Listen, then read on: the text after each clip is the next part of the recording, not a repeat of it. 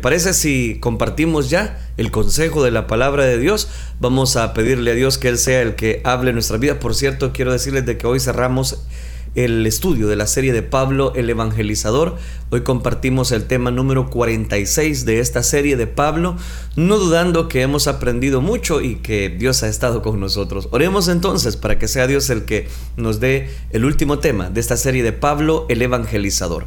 Oremos entonces, Padre nuestro que estás en los cielos, Señor, gracias te damos por enriquecernos con tu verdad. Gracias porque nos das el aliciente de poder dar, Señor, pasos en fe, en gracia, en misericordia.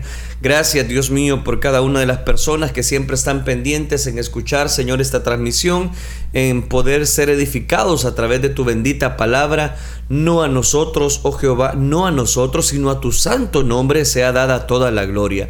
Permítenos compartir la reflexión de tu palabra, sabiendo que tú eres el dador de la vida y el autor y consumador de nuestra fe. Gracias, Cristo Jesús. Amén, Señor y amén. Bien, llegamos al final de esta serie de Pablo, el evangelizador. Hemos visto cómo Pablo ha emprendido varios viajes misioneros. Bueno, este último viaje no era tanto de misiones, pero era que él iba esclavo y rumbo a ser encarcelado, ha estado prisionero y ha llegado a ciertas turbulencias de la vida.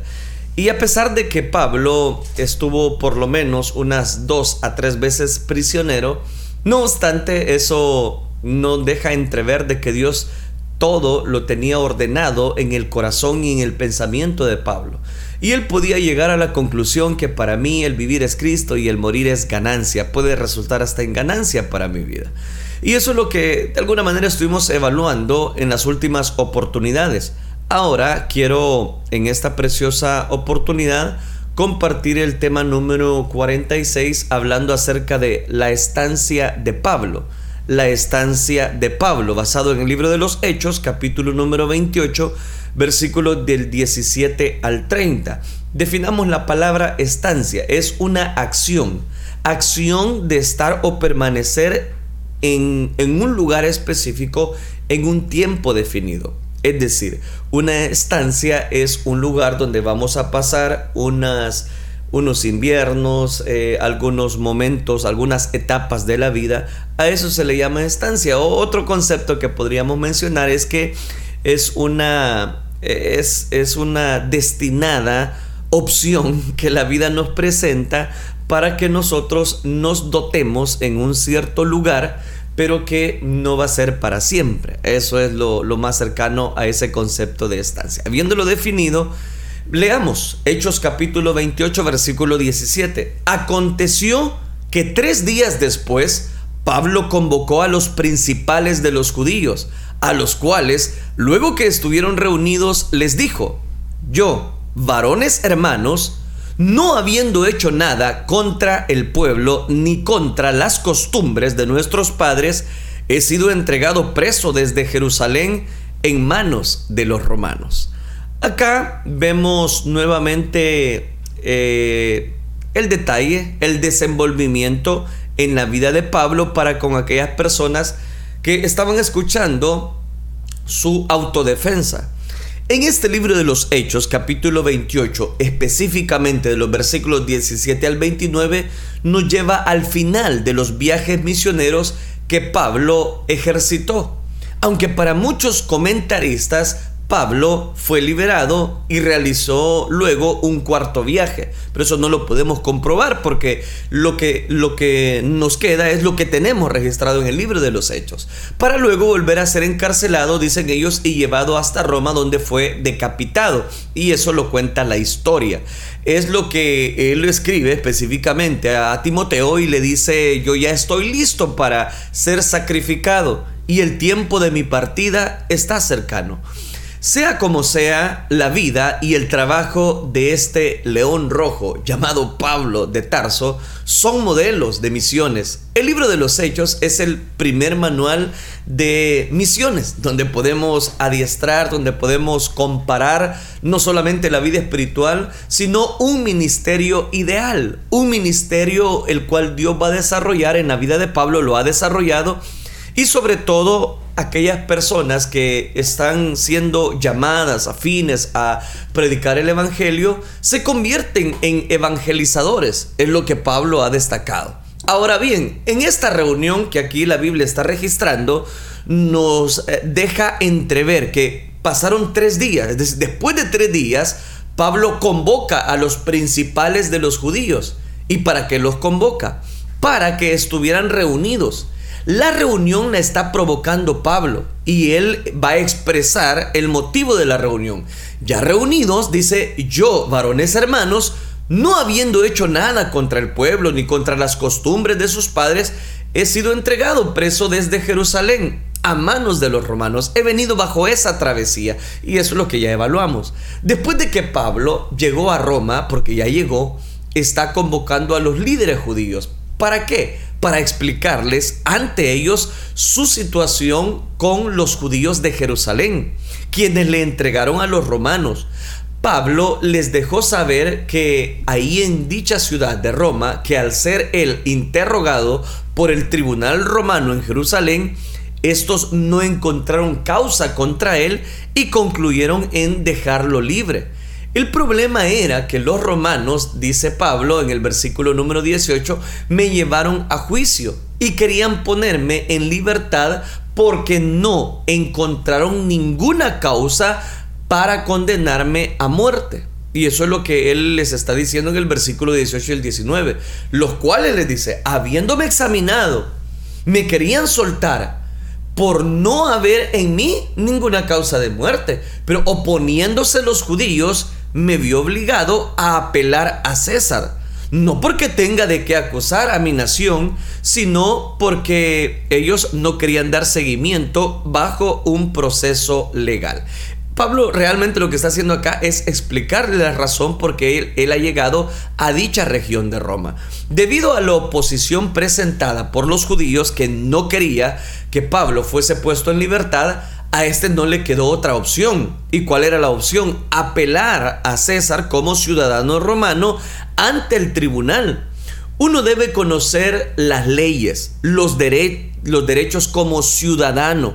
¿Por qué? Porque al conocer nuestros derechos, nuestras responsabilidades, las leyes como ciudadano, nos va a servir para enfrentar más de algún problema en la vida. Pablo procede a ser explícito pues los había convocado. Dice el versículo número 20 específicamente, que en ese momento Pablo, contra todo pronóstico, se identificó. ¿Y cómo se identificó? Procede no solamente a ser explícito. Así que por esta causa os he llamado para veros y hablaros. Porque por la esperanza de Israel estoy sujeto con esta cadena. Como diciéndole, estoy sujeto y resulta que no he cometido ningún delito, no he cometido ninguna falta. Les pedí a ustedes que vinieran para que nos conociéramos y para que yo pudiera explicarles que estoy atado con esta cadena. Ante aquel grupo de judíos, Pablo dio gran testimonio de la esperanza, no solamente de Israel, sino que, que, se refería a Jesús como el Mesías, que se esperaba. Por esa esperanza, el apóstol de los gentiles estaba sujeto a aquella cadena. Es decir, mis prisiones, decía en otra epístola, han llegado a ser patentes en el Señor. Los jefes de los judíos le dejaron saber a Pablo que ellos no habían recibido de Judea ninguna acusación, ni por escrito, ni por persona por nada señalando algún mal en aquel apóstol. Ahora bien, ellos le responden, y ahí está la respuesta en el versículo número 21 y 22 del libro de los Hechos, y de que nos habla. Dice que mm, ellos respondieron, no hemos recibido ninguna carta de Judea ni ningún informe en contra de nadie que haya venido por acá. Pero queremos escuchar lo que tú crees, pues lo único que sabemos de este movimiento es que se le ataca por todas partes. Es lo único que sabemos, Pablo. En ese momento Pablo se identifica porque lo que le están, le están dando nuevamente la oportunidad de presentar su autodefensa. Ahí estaba en ese momento Pablo abriendo una puerta para presentar una especie de apología sobre su fe en Cristo. Aprovecha siempre. Eso es lo que admiro de Pablo y por eso le llamé a esta serie Pablo el Evangelizador. Aprovecha siempre las oportunidades de responder a otros sobre su fe cristiana, sobre lo que él creía, sobre aquella revelación que él había recibido, aquella luz resplandeciente camino a Damasco. Ora siempre, hermano, hermana, ora, ora siempre para que el Espíritu Santo te presente las oportunidades de poder dar testimonio de esa esperanza y esa esperanza que se llama Jesús de Nazaret. En algún lugar alguien se conectará con nosotros, se conectará contigo para que puedas hablar de ese amigo fiel, de ese amigo que es Jesús. El mundo necesita a Jesús y la iglesia debe llevar a Jesús al mundo, a todas las personas. Eh, el, Evangelio debe de correr a todas las naciones. Y Pablo, estando preso, no estando preso, él seguía anunciando, él seguía anunciando la verdad. Tenía que interceder por él mismo, pues intercedía aplicando la verdad. ¿Y cuál era la verdad? Que Cristo lo había transformado, que Cristo lo había cambiado, que Cristo lo había capacitado para verdad honren a Cristo como Señor y estén siempre dispuestos a explicarle a la gente para que nosotros vean en nosotros una confianza en Cristo, no en palabras, no en promesas vanas, sino con amabilidad, con respeto. Ellos puedan ver en nosotros que sí somos seguidores de esta verdad, de esta bendición que es ser hijo de Dios. Ahora bien, dice que dice más adelante, versículo 28 y 23, del 23 al 28, le voy a resumir, y habiendo señalado un día, dice, vinieron muchos a la posada donde él estaba, los cuales les declaraba y les testificaba el reino de Dios, desde la mañana hasta la tarde, persuadiéndoles acerca de Jesús, tanto por la ley de Moisés, como por los profetas. ¿Sabe? En la fecha acordada, aquellos judíos se dieron cita con Pablo para escuchar hablar del reino de Dios. En los evangelios de Marcos, Lucas, se habla del reino de Dios, pero el evangelio de Mateo, por respeto a los judíos de no usar el nombre de Dios, habla el reino de los cielos. Oiga, qué interesante. Interesante digo porque aparece la variante el reino de los cielos un, detalle trascendental para poder entender el Evangelio de Mateo. Pablo, utilizando la ley de Moisés y los profetas, contextualizó a Jesús. ¿Y en qué sentido? Encontró el mensaje acerca de Jesús que estaba en las escrituras en el Antiguo Testamento. Jesús y la iglesia son revelados es trabajo del intérprete bíblico descubrir los nombres, lugares, personajes, eh, símbolos, profecías. En, en, en, cuanto a la comunicación o dependencia del Espíritu Santo. La predicación corta de Pablo presentó el tema principal que era Jesús el Mesías, nombre y título mesiánico. Eso significa entonces que el nombre de Jesucristo, eh, predicar, es una gran responsabilidad para todo el creyente. Es una responsabilidad que no debe desaprovecharse. Algunos se convencieron por las cosas que dijo, pero otros no creyeron. Después de discutir entre unos, entre otros, eso es lo que menciona Hechos capítulo 28, versículos 24 y 25, que muchos no creyeron, el Espíritu Santo tenía razón cuando les dijo a sus antepasados por medio del profeta Isaías, que iban a creer y otros no iban a creer. Este mensaje fue creído por algunos, pero otros no lo creían. Así que así, exactamente lo que nosotros vemos ahí en Pablo es la proclamación de la palabra de Dios. Es aceptada por muchos y rechazada por muchos. Pero sea, aceptada o no, la responsabilidad del predicador es ser un cartero de parte de Dios. Debe entregar esa carta del cielo. No se puede posponer. Debe entregar ese email, ese mensaje lo más antes posible. ¿Por qué?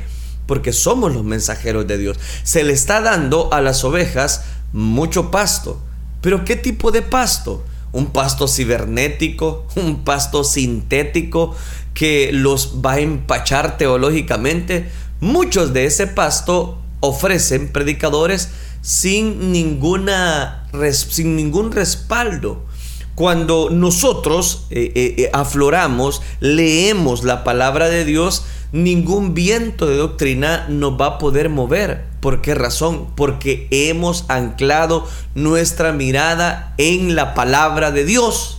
Pero luego al verse ignorados, ahí donde van, se retraen en los hogares. ¿Y qué es lo que pasa? ¿Por qué? Porque no están conectados con el Espíritu Santo o con la palabra de Dios. Por ejemplo, Isaías nos dice este versículo en Isaías capítulo 6, versículo 9 y 10. Y dijo, anda, y dijo a este pueblo, id y bien, y bien, y no entendáis. Ved por cierto, mas no comprendáis. Engruesa el corazón de este pueblo y agrava sus oídos y ciega sus ojos para que no vean con sus ojos ni oigan con sus oídos, ni su corazón entienda, ni se convierta y haya para él sanación. ¿De qué nos habla eso? De que Dios es el que pone ese corazón. Corazón eh, de carne, corazón de justicia, corazón de bondad, de misericordia, de gracia para con Dios, para con las personas. Entonces note, el capítulo 28 del versículo 28 declara del libro de los Hechos, Sabed pues que a los gentiles es enviada esta salvación de Dios y ellos oirán. Pablo tuvo que confrontar a aquellos judíos con esa gran verdad. El mensaje que ellos estaban rechazando, que ellos rechazaban, los gentiles lo habían recibido, lo recibían con gozo. De Jesús de Nazaret, al sentirse rechazado por su propio pueblo, por su propio pueblo judío, él declara, vino a los de su propio pueblo, hasta ellos lo rechazaron.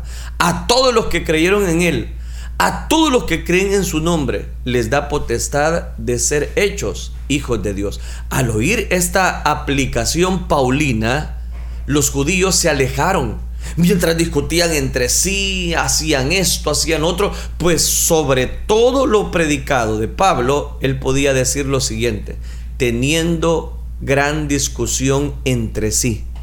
A ellos Pablo les predicó la verdad, pero no creyeron la verdad. Tenían una senda espiritual. Eh, voy a decirlo de esta manera, no solamente no es una senda, porque una senda es donde uno va. Tenían una, una especie de cortina o más aplicado, ¿verdad? Una especie de manto que no les dejaba ver lo que Dios quería hacer. Sus ojos espirituales tenían una venda, estaban tapados. Sino lo que ellos necesitaban era que la luz de Cristo iluminara. Hasta el día de hoy, los judíos aceptan que Jesús fue un rabino de Galilea, pero lo ven como a uno que se desvió del judaísmo, para ellos el Mesías cristiano no es el Mesías judío. Desde niños se les enseña a no creer en Jesús de Nazaret como el Mesías. Ahora bien, ¿por qué estoy diciendo todo eso?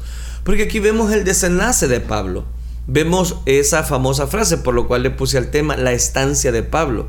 Es decir, hay una estación. Dice el versículo número 30 y 31 de este segundo libro de este libro de los Hechos, capítulo 28. Y Pablo dice, permaneció dos años enteros en una casa alquilada y recibía a todos los que a él venían, predicando el reino de Dios y enseñando acerca del Señor Jesucristo abiertamente y sin impedimento. Oiga, cuando veía esos versículos, Pablo dice que permaneció dos años enteros en una casa alquilada. Lo que no sabemos es quién pagaba por esta casa alquilada. Pero creo que eran los hermanos de aquella ciudad de Roma. Es interesante que él dice que recibía a todos los que a él venían. Aquel encarcelamiento domiciliario o como se le quiera llamar casa prisión era también la oficina de Pablo era el local de reunión, era la iglesia. las personas eh, deben de estar siempre, los servidores de Dios, deben de estar siempre ajustando, voy a decirlo, su situación a la voluntad de Dios o la voluntad de Dios que rija, se oye más bonito, que rija nuestras vidas. Predicando el reino de Dios, dice que estaba, y enseñando acerca del Señor Jesucristo abiertamente y sin impedimento. Pablo estaba preso, pero su lengua no estaba presa. En la peor situación de la vida todavía podemos hacer la voluntad de nuestro Señor Jesucristo. En el peor momento que nosotros nos encontremos, Dios puede llegar ahí e iluminar nuestro corazón. En tu calabozo puedes alabar al Señor como hicieron Pablo y Silas. En su despedida de la carta a los filipenses, Pablo decía, saludad a todos los santos en Cristo Jesús. Los hermanos que están conmigo os saludan. Todos los santos os saludan y especialmente los de la casa del César. Esto indica que el apóstol desde aquella casa alquilada en Roma era seguido por creyentes eh, de la casa del César. No se sabe con exactitud quiénes eran los mencionados de la casa del emperador de César. Puede que hayan sido esclavos, funcionarios que trabajaban en el palacio del César, no lo sabemos. Pero eso que nos dice, que el poder del Evangelio penetra todos los estratos sociales, todos los rincones. La casa del pobre, la casa del rico, la casa del malhechor, como la casa del justo, donde quiera que pueda hacerlo, la iglesia va a introducir las buenas nuevas de salvación. Esto me recuerda a la araña y a las lagartijas. Los traductores no se ponen de acuerdo en cuanto a la traducción, pero en Proverbios capítulo 30, versículo 28, él dice, eh, dice algo así, las que están en palacios, la araña que atrapas con la mano y está en los palacios de rey, dice. Eso es interesante porque el Evangelio puede llegar, penetra hasta cualquier rincón donde nosotros nos encontramos y hay un cielo, no hay un cielo para ricos y otro para pobres. No, no, al cielo entraremos todos aquellos que siempre estarán bajo la cobertura de nuestro Dios. ¿Por qué digo eso? Porque ahí está la clave. Dice que aquí Pablo permanecía en una casa alquilada. Oiga, qué tremendo. Y dice, y dice más, y predicaba el reino de Dios, versículo 31, y enseñaba acerca del Señor Jesucristo abiertamente, dice, y sin impedimento. Oiga, qué interesante, porque la escritura nos relata que en aquella casa alquilada, Pablo prosiguió, y el que prosiguió, ah, prosiguió su labor misionera recibiendo a todos los que a él venían. Cualquiera, cualquiera hubiese eh, en ese momento ya sentirse que no podía más, las cosas no se habían aclarado, él seguía preso. Y, hay personas que cuando vienen los problemas se decepcionan y no siguen haciendo la voluntad de Dios o cumpliendo el propósito de parte de Dios. Aquí no, vemos que Pablo estaba alquilando una casa y seguía predicando la palabra de Dios. Pablo no tenía reparos en recibir a quien fuera en aquella casa. La iglesia igualmente ejerce esa función sin ningún tipo de discriminación. El Evangelio es para todas las naciones, para toda la escritura. En ello no se hace diferencia alguna de personas por su color de piel, por su posición económica, por su posición cultural. No, todos son bien recibidos para que escuchen las buenas nuevas de salvación. Es importante entonces por ello que la iglesia emplea sin reparos todos los medios de comunicación masiva. Todas las redes sociales podemos invadirlas con el mensaje del Evangelio, un pensamiento, un versículo, una frase, una nota de voz, lo que sea. Y está, está alimentando esa iglesia, esa iglesia que Cristo compró a precio de sangre. Por ello, la iglesia emplea sin reparos todos los medios de comunicación masiva que hayan eh, estado a su alcance, como la radio, televisión, prensa escrita, y puede venir a escuchar el rico y el pobre, el alcohólico y el ignorante, el drogadicto y el ladrón. Y, y siempre va a haber un mensaje que Dios quiere destacar.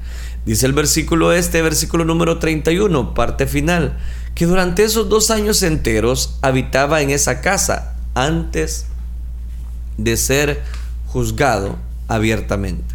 ¿De qué nos habla eso? Esta labor paciente de predicar, de enseñar, la tarea a que se había dedicado o se debe dedicar la iglesia, en los últimos dos milenios, la función de la iglesia es la de proclamar el reino de Dios, enseñar las verdades acerca del Señor Jesucristo. La iglesia no tiene como meta dedicarse eh, a unos aspectos... Eh, que, no, le van a, no le van a beneficiar a la vida de la persona, sino que el Evangelio abarca todas las esferas.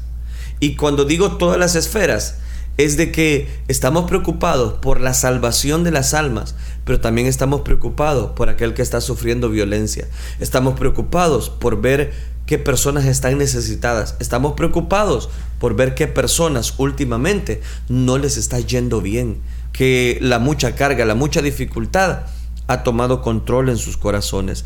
De esta manera es como en este momento, si usted lo nota, va a finalizar el libro de los hechos de los apóstoles. Al llegar a este punto se origina un sentimiento de que esta es una historia como incompleta. Porque mire, no se nos dice cuál es el desenlace de Pablo, no, no se nos dice si salió en libertad, no se nos dice eh, cómo, si siguió en la cárcel, no se nos dice si murió sacrificado, no se nos dice si murió decapitado, no se nos dice si murió en esta prisión, no se nos dice nada. ¿Y por qué? Porque la iglesia no nació con Pablo ni terminó con Pablo. La iglesia de los hechos de los apóstoles se sigue escribiendo. Usted y yo ahora somos los cristianos de esta época. Usted y yo debemos seguir escribiendo una historia. Usted y yo somos los portavoces de la labor evangelizadora de la iglesia. La labor de la iglesia continúa hasta el día de hoy y continuará continuará si Cristo no viene por su iglesia. Nosotros seguiremos dando cobertura al mensaje que Dios tiene para cada una de las personas, para cada una de las naciones. ¿Por qué razón? Porque las personas claman, gimen, que necesitan encontrar la perfecta voluntad de Dios. Como ya lo hemos dicho en otras oportunidades, correcto, no es del que quiere ni del que corre, pero sí de Dios, que tiene misericordia de nuestra vida. Él tiene misericordia de cada uno de nosotros y Él puede darnos vida y vida en abundancia, siempre y cuando nosotros busquemos a Dios, como dice la Escritura, mientras puede ser hallado. Llamadle en tanto que está cercano, porque todo aquel que pide recibe y el que busca, ay, ay, al que llama a la puerta, se le abre. Ahí está la clave entonces, como para que nosotros podamos ver lo que Dios tenía a través del corazón de Pablo. Al llegar a esta serie podemos descubrir varios elementos. Eh, había desarrollado definitivamente un ministerio ideal. Y a pesar de las adversidades, a pesar de las travesías, a pesar de los naufragios, Pablo, aún no teniendo la libertad, y dice que pasó, permaneció dos años enteros en esa casa alquilada, dice que él recibía a todos los que a él venían y él seguía anunciando y predicando el reino de Dios, enseñando acerca del Señor Jesucristo abiertamente, sin límites y sin reproches. Quiero cerrar diciendo lo siguiente, cuán importante es que usted y yo, que puedan pasar el tiempo, puedan venir adversidades y podamos seguir dando el mensaje de Cristo Jesús que un día decimos una cosa, al día siguiente otra, en etapa final hemos cambiado, ya no decimos lo mismo. No, no, no. Por favor, en el amor de Dios, yo le digo, el Señor le ama. Y si Él lo ha amado, es porque Él lo seguirá amando. Por eso es que su palabra es tan fiel y verdadera y tan fácil de digerir, en el sentido de que el mensaje de Dios es que Dios transforma, que Dios cambia y que Dios salva. Pero todo eso puede hacer el efecto transformador si dejamos que Cristo sea el centro, que Cristo tome el control de nuestra vida, que Cristo nos llene, nos capacite y nos oriente de todas esas situaciones adversas que la vida nos está presentando. Y nosotros un día no es que vamos a decir, es que hoy sí soy cristiano, hoy, que iniciamos semana, hoy, hoy sí, sí, voy, hoy sí voy a ser cristiano, pero mañana me voy a tomar una licencia. No, no se puede. No se puede. Pablo, a pesar de que había estado preso, dice que él estaba alquilando una casa y por dos años se quedó en esa estancia, es decir, se quedó allí y recibía a los hermanos, oraba por ellos, intercedía por ellos y Dios les escuchaba. y Dios los confrontaba. Y Dios les confortaba el corazón a cada uno de ellos. ¿Por qué razón?